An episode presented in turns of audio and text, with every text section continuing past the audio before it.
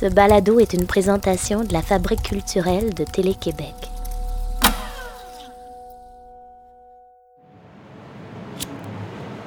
Hmm. Ça s'est fait du bien. On a parlé beaucoup des pensionnats, on a parlé beaucoup des femmes disparues, assassinées. C'est comme si, avant ça, oh, oh, on passait inaperçu. Peut-être qu'ils savaient qu'on était là, mais pas assez intéressant. Ou, je n'en sais rien. Mais là, c'est fait. Hein? Hein?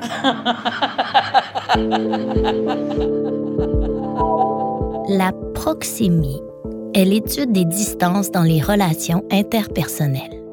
C'est une notion de psychologie sociale qui s'intéresse à notre utilisation, à notre perception de l'espace dans nos relations, aux significations qui s'en dégagent. Je m'appelle Sophie Cadieux. Voici Proxémie.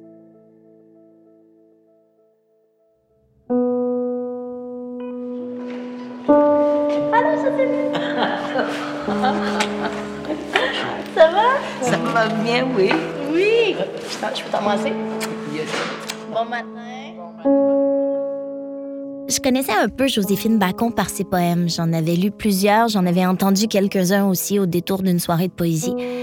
J'avais été saisie par la force tranquille, la beauté calme qui émanait de chacun de ses mots, même ceux en Inuaimun dont je comprenais pas le sens. Comme s'ils avaient tous été soigneusement choisis et déposés là.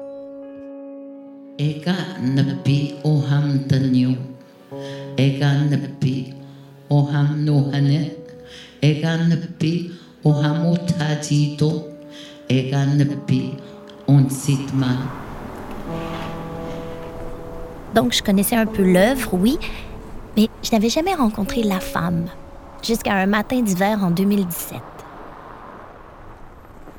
Il neige sur le vieux Montréal. C'est un peu romantique. C'est Émilie Monet qui nous a réunis pour une lecture au Centre des auteurs dramatiques sur la rue Saint-Sacrement. Joséphine est là. Et elle se met à parler du castor. Tout le monde l'écoute. Je suis impressionnée. Je vois bien le respect qu'Émilie lui porte, toute la déférence que suscite cette parole-là. La parole de la vieille, comme Joséphine se désigne elle-même. Sa seule présence change l'ambiance dans la pièce, comme si elle établissait naturellement une espèce de protocole. Bon, ça, s'explique mal avec des mots, mais c'est le genre de choses qu'on ressent. Tout le monde est là, on lit le texte d'Émilie, on se questionne, on discute et toujours on revient vers Joséphine. Qu'est-ce que t'en penses, Joséphine? Et Joséphine parle du castor.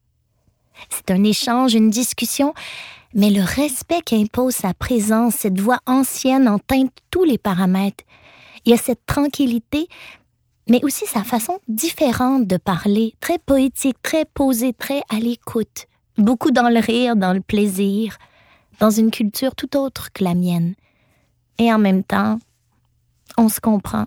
Et c'est ça qui est beau. Les vieux me disaient toujours, même les vieilles aussi, quand je dis vieux, c'est les deux, ils disaient que les jeunes avaient perdu leurs jambes. Tu sais, des premiers temps qu'on avait perdu nos jambes, c'est quand on, a commencé à être sédentaire. Sais, quand les pensionnats sont arrivés, par exemple, là, on restait sur place au lieu de, de, de, de, marcher la terre et de suivre nos, nos, nos parents, nos grands-parents, qui eux autres allaient marcher jusqu'à leur nourriture avec, en étant proches des maîtres des animaux.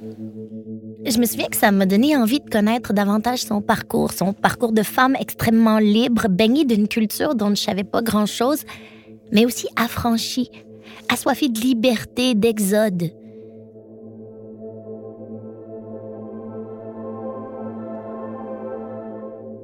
Joséphine a passé les premières années de sa vie sur la réserve de Pessamit, à une cinquantaine de kilomètres de Bécomo sur la côte nord. En Inuaimun, Pessamit signifie là où il y a des anguilles de mer. Au début des années 50, alors qu'elle n'a que 5 ans, Joséphine se retrouve au pensionnat de Maliotenam, à quelques 300 kilomètres au nord-est de sa communauté d'origine. Elle y restera pendant 14 ans. Donc le français pour un enfant, tu l'entendais jamais, ni l'anglais d'ailleurs. Donc, quand on est arrivé au pensionnat, c'était une langue étrangère complètement. Il a fallu l'apprendre, puis comprendre. Tu des fois, on comprenait plus qu'on parlait. Parce qu'au pensionnat, tu sais, on a beau, tu sais, il y a eu des choses dites des pensionnats qui étaient tellement affreuses. Mais le pensionnat où moi je suis allée, on, on continuait à parler les Noaimons. Mais en classe, quand tu apprends à lire et à écrire, là, on n'avait pas le droit de parler notre langue. Apo utmahuvluya nagahko naspahwa niam tiahako nuatgata niamishko kapakata niamishko kawap matwasa pemuteti. Je n'ai pas la démarche féline, j'ai le dos large des femmes anciennes, les jambes embarquées de celles qui ont partagé, de celles qui accouchent en marchant.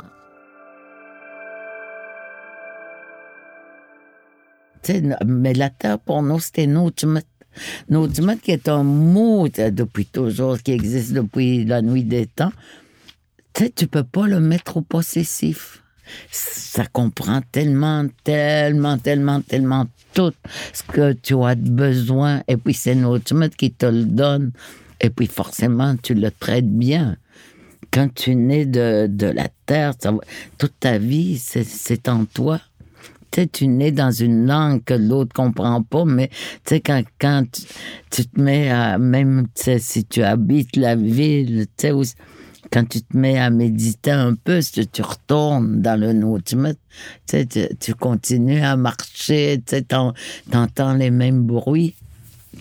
Pour beaucoup, pour beaucoup d'entre nous qui avons, qui, qui sommes nés dans le Notmet, ta, ta, ta, pensée se tourne toujours vers euh, le lieu de ta naissance ou la source de ta naissance quelque part.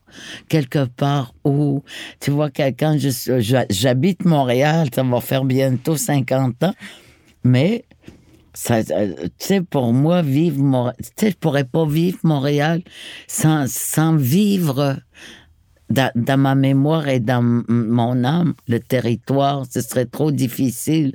Je serais égaré. Le Montréal dans lequel Joséphine a posé ses valises était une ville en pleine transformation. C'était en 1968. C'était l'année après l'Expo. J'aime m'imaginer que dans ce temps-là, on pouvait littéralement sentir le vent de fébrilité, d'exaltation, de libération souffler sur la métropole.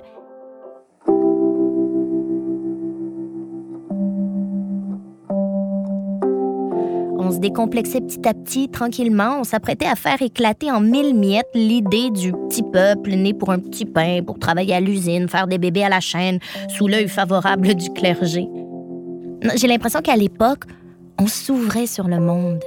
L'expo nous avait montré que le monde était beau, qu'il pouvait être pluriel, comme si les visiteurs avaient laissé leur empreinte.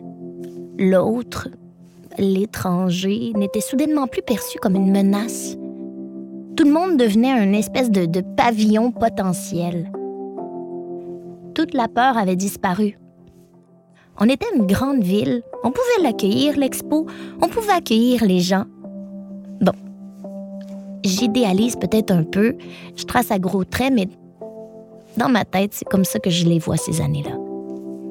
Moi, je suis arrivée à Montréal, c'était en 68, euh, novembre, et puis j'ai travaillé sais, j'essayais de trouver un job de secrétaire, tu sais, parce que c'est la formation que j'avais eue.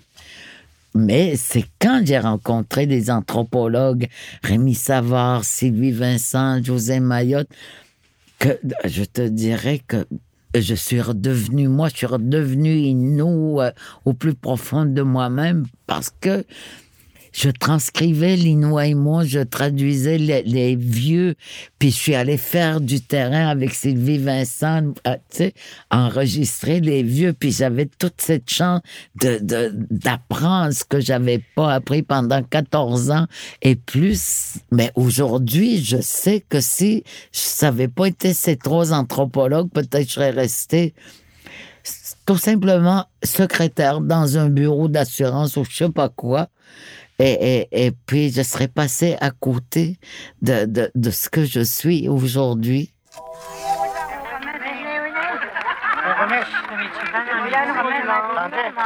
Comme on sait, les anthropologues, quand ils font du terrain, ils enregistrent beaucoup, beaucoup de cassettes.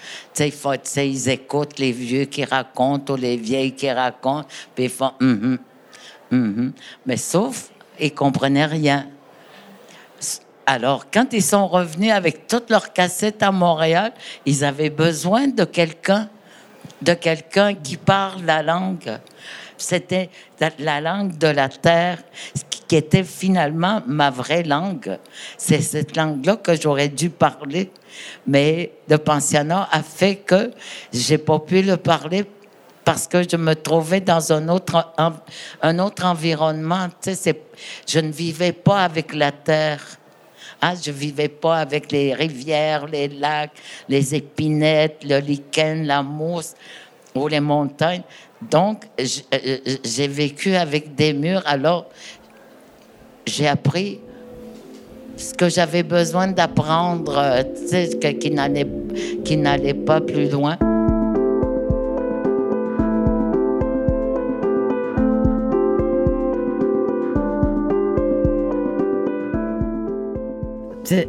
Quand je revois, quand, je, me, je me, retourne, par exemple, les vieux qui m'ont tout raconté, je les entends encore, me raconter, puis les questions stupides que j'ai pu poser parce que j'avais pas vécu le territoire comme eux l'avaient vécu, mais quand ils me le racontaient, la façon qu'ils racontaient, j'étais avec eux, je marchais à leur côté, tu sais, dans leur récit.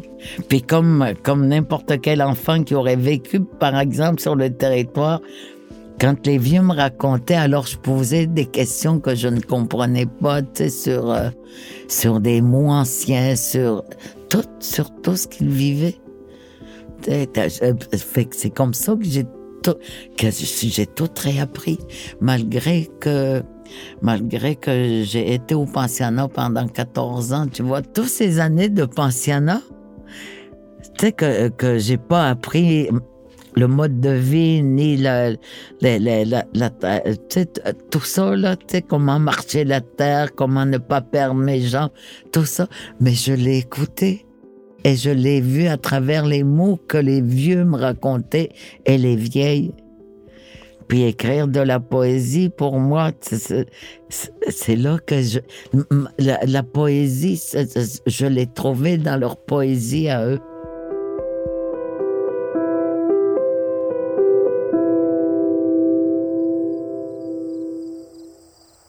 Tundra, tu as vu naître ma famille? J'écoute ton cœur.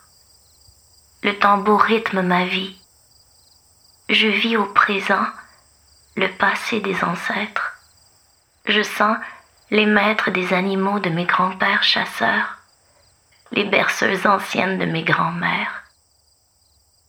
Je l'évite, mes pas se laissent porter sur le lichen qui nourrit Papa Casique.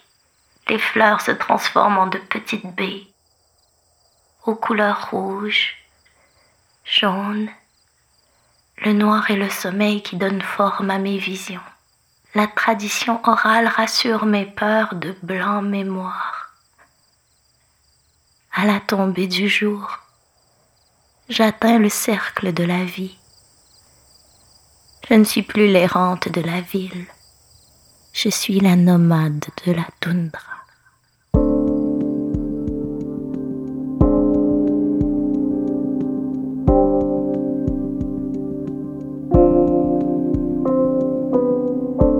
Poésie, tu vois.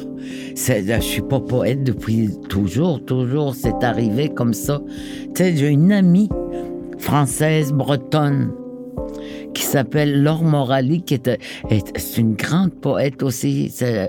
Un jour, elle a rêvé qu'elle jumelait des auteurs québécois et poètes québécois à des Indiens. Elle m'a demandé de si ça m'intéresserait de- d'embarquer avec euh, dans, le projet. Mais comme j'aime beaucoup, c'est une grande amie, j'ai dit oui. Fait que j'étais jumelée à un poète québécois d'origine occitane quand même. Ouais. José Aclin. Ah, mon Dieu, oui, je le connais. Ouais. Joséphine et José Aclin devaient correspondre sur une période d'environ neuf mois, en 2007. C'était la première fois qu'on allait publier les écrits de Joséphine Bacon. Elle avait alors 60 ans. À pouvoir écrire sur des bouts de papier quelque chose qui te vient là, puis tu l'écris soit dans ta langue ou soit en français, tu sais, sur des nappes de restaurant, tu sais, ou sur des paquets de cigarettes, sur des factures. J'écrivais n'importe où de toute façon, mais sans, sans penser que c'était c'était euh, c'était de la poésie parce que c'était jamais tu sais des vers tu sais qui racontent tout un truc là mais c'est ça puis José m'a envoyé un tu sais puis on- Laure appelait ça des correspondances puis moi correspondance dans le français que je connais c'est que t'envoies quelqu'un une lettre, puis là, tu lui réponds. Fait que la première lettre que je reçois par la poste, hein, tout, tout le kit, là, c'était euh, ça. Tu sais, euh, fait que je regarde, je regarde son- tout ce qu'il m'avait écrit. Je comprenais pas trop où il voulait en venir. J'ai dit, il écrit bizarre. Puis je savais pas comment lui répondre. Parce que c'était pas ce que je m'imaginais de la correspondance. Après ça, je reçois un de. Tu sais, j'ai dit, je peux pas répondre. Je peux, euh, qu'est-ce que je vais lui raconter? T'es parti, tu dans, dans des images et des mots tellement fantastiques. J'ai dit, tu sais, puis je, je me disais, je vais lui répondre de la même façon qu'il m'écrit. J'ai commencé à lui parler de la façon que j'écris les poèmes de la terre, de la, des rivières. C'est comme ça que ça a commencé. À José. Si l'oiseau t'a dit les mots énoncent un regard, seul l'aveugle au regard sombre peut donner cette couleur au toucher et à la terre. Le pouvoir d'une dictée sans faute. La terre qui m'a vu naître souffre d'être dépouillée de son âme. Les rêves ne chantent plus aux chasseurs. Les tambours ne résonnent plus au rythme du cœur de la terre. Leurs sons se sont tus à l'agonie de la terre, en souffrance.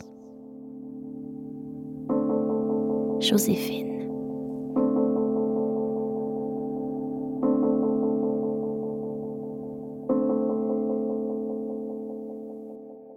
Maintenant, on dirait que je comprends un peu mieux le Nujimut.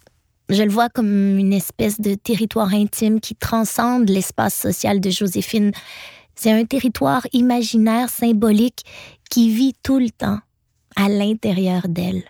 Un territoire qu'elle a eu la chance de retrouver grâce à la transmission des vieux et des vieilles.